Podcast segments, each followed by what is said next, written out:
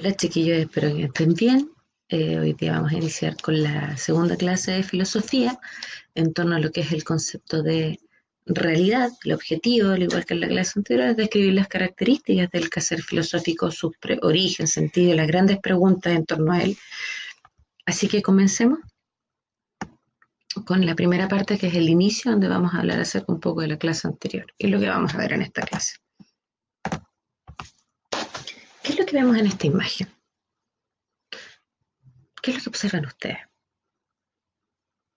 En la clase anterior nosotros hablábamos que la filosofía lo que buscaba era la verdad, el conocimiento, porque todos los seres humanos queremos conocer, tenemos la necesidad de conocer y la capacidad de asombro para ello, y que para eso usamos nuestra razón para poder entender el mundo que nos rodeaba. Pero ¿qué veo aquí? Aquí veo una imagen donde aparecen edificios, pero también en la imagen aparece una cascada, con gente que pareciera estarse arriesgando casi a caerse en la cascada. ¿Qué es lo que quiere decir esto? Muchas veces lo que soy capaz de percibir con los sentidos tal vez no sea lo que es realmente real. Importante saberlo. Vamos a ello. En la clase del día de hoy hablamos a hablar acerca de lo que es la realidad. ¿Existe la realidad? ¿Qué es la realidad? ¿Lo que yo sueño es real o esa imagen que yo vi es real también? Si vamos a la etimología de donde surge la palabra realidad, viene del latín res. El concepto res significa cosa. Entonces, lo primero que nos dice la palabra es que tiene un marcado acento material. La realidad es lo que soy capaz de percibir. Por otro lado, si lo vemos desde una perspectiva metafísica en torno a al origen de la palabra o de lo que se determina a partir de la palabra, podemos decir que el ser humano tiene la capacidad de reflexionar sobre nuestra realidad, incluso la capacidad de interpretarla. Entonces, para algunos filósofos como Javier Zubiri, el hombre es un animal de realidades. ¿Qué significa esto? Que la, la forma en la que el hombre está inserto en el mundo no es solamente en torno a cómo él está en la realidad, cómo existe en la realidad en la que está, sino también sobre cómo comprende e interpreta la realidad en la que está. Por eso para él y para muchos, el hombre es una realidad radical en sí mismo, porque es capaz de entender la realidad que observa, pero interpretarla de acuerdo a lo que siento piensa. Por eso decimos que el hombre comprende la realidad del estímulo, pero también determina cómo va a elegirlo, cómo va a interpretarlo. Por eso es un ser complejo multidimensional, con diferentes aristas. Ustedes pueden decir que a mí me conocen en realidad solo porque soy profesora, pero también soy mamá, soy hija, soy esposa, soy estudiante. Muchas realidades no solo una. Hay diferentes tipos de realidad que podemos observar. Pero el momento vamos a reconocer tres. La realidad que yo soy capaz de pensar, la imagen mental que yo me puedo elaborar. Por ejemplo, el día que, que podamos volver a clase y que yo los pueda conocer.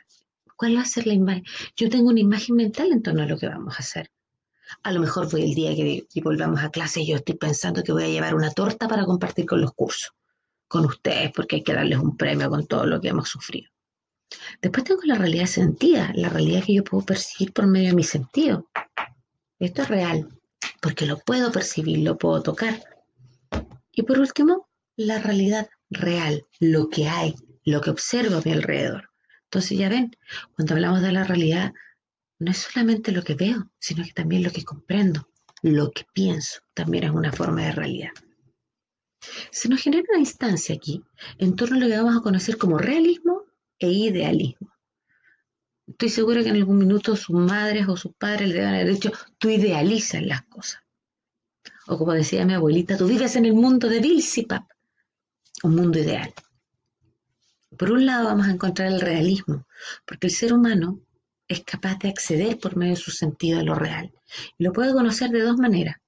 La ingenua, donde tengo una experiencia y conozco, o voy a tener una experiencia con este celular y lo voy a conocer. Y la crítica, que viene determinada por factores culturales. A lo mejor yo conozco este celular Samsung y tengo una experiencia con él. Y tengo una experiencia negativa. A partir de esto, voy a siempre pensar que en mi realidad todos los celulares Samsung van a ser malos. Por un lado, entonces tenemos este realismo.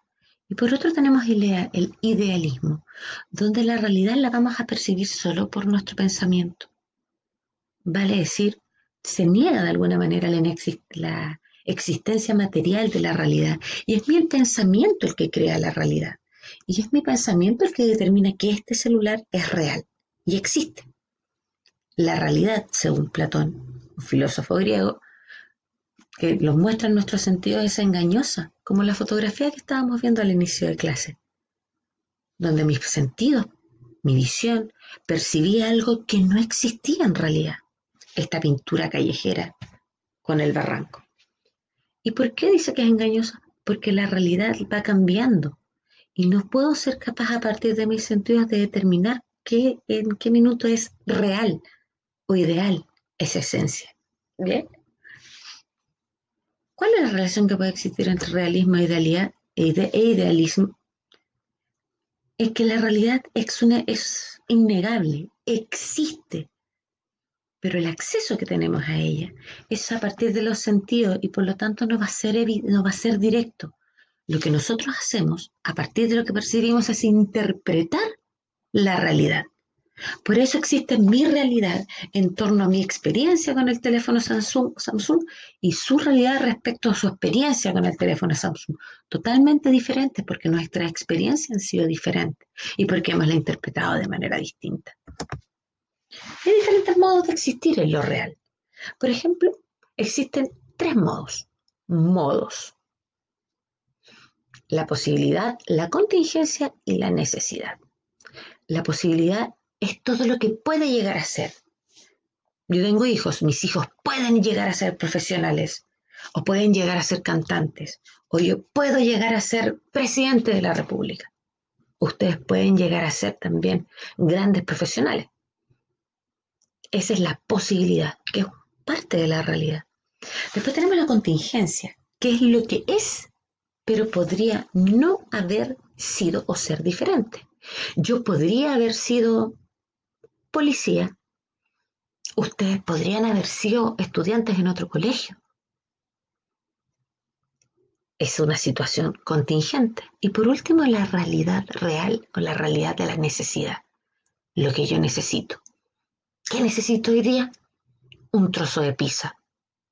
O dinero. O libertad de poder salir y moverme donde yo quiera. Esa es la necesidad. Y por otro lado tenemos diversas dimensiones de la realidad. Tenemos la realidad física, el aspecto material de las cosas. Este celular existe en un espacio, en un tiempo determinado y en mi mano. Tenemos la realidad como existencia. ¿Qué quiere decir esto? La existencia real, pero la existencia ideal.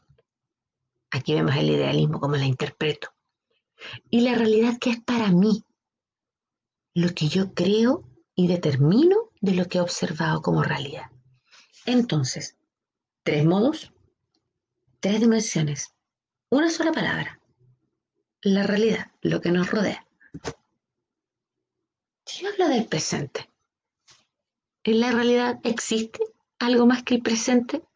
Para algunos me van a decir que sí, que existe el pasado y existe el futuro, porque existe la contingencia, existe esta realidad en la que yo puedo ser algo más o no.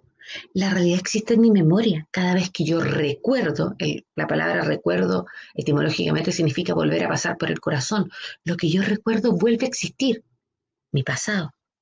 Y lo que yo sueño puede existir en mi futuro. Por eso hablamos de potencialidad pero para otros no existe. El presente es lo único real, porque todo va cambiando, la sociedad se va transformando constantemente y en esa perspectiva todos los días volvemos al mismo punto, al mismo presente, a la misma realidad.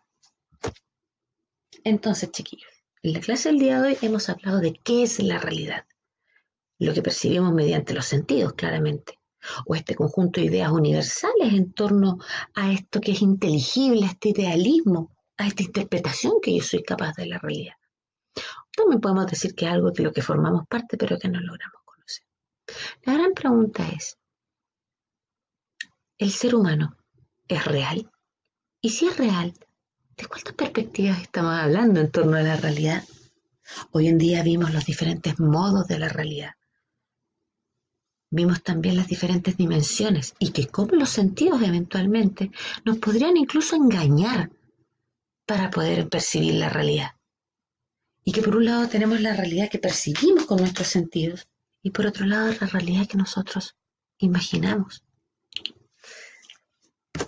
El ser humano, desde las diferentes perspectivas de realidad, lo podemos definir como un animal racional porque usa su razón, sentimental porque tenemos corazón y sentimos y muchas veces nos dejamos de llevar por nuestros sentimientos, político porque vive en una sociedad que se organiza, autónomo porque no depende de otros.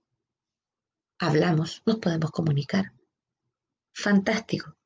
Nos imaginamos de manera diferente. Libres, aunque hoy en día no mucho. Con cuerpo, pero también con alma. Tiene diferentes tipos de libertades.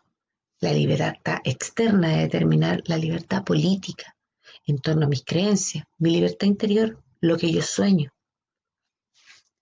Y tiene diferentes finalidades. Algunos pretenden, dicen que la finalidad del ser humano es ser feliz, la vida eterna, lo que cada uno quiera escoger para ser feliz. incluso que no hay ninguna finalidad. Les voy a dejar la siguiente actividad. Quiero que lean un texto en torno a que, habla acerca de los robots y por qué se fabrican con forma humana o si los podemos llegar a, considerar humanos. Y que a partir de ese texto me contesten estas preguntas guías, me hablen sobre eso, están a favor del texto, están en contra del texto, pero la forma en la que me lo van a presentar es una infografía.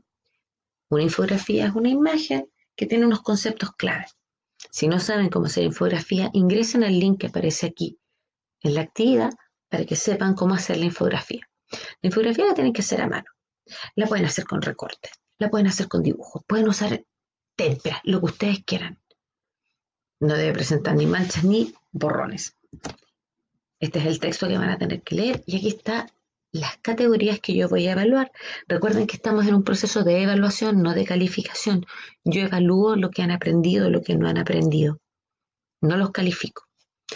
Espero que estén bien. Nos estamos viendo próximamente y ustedes saben, cualquier cosa siempre me pueden preguntar, porque las preguntas son lo más importante en filosofía. Nos vemos.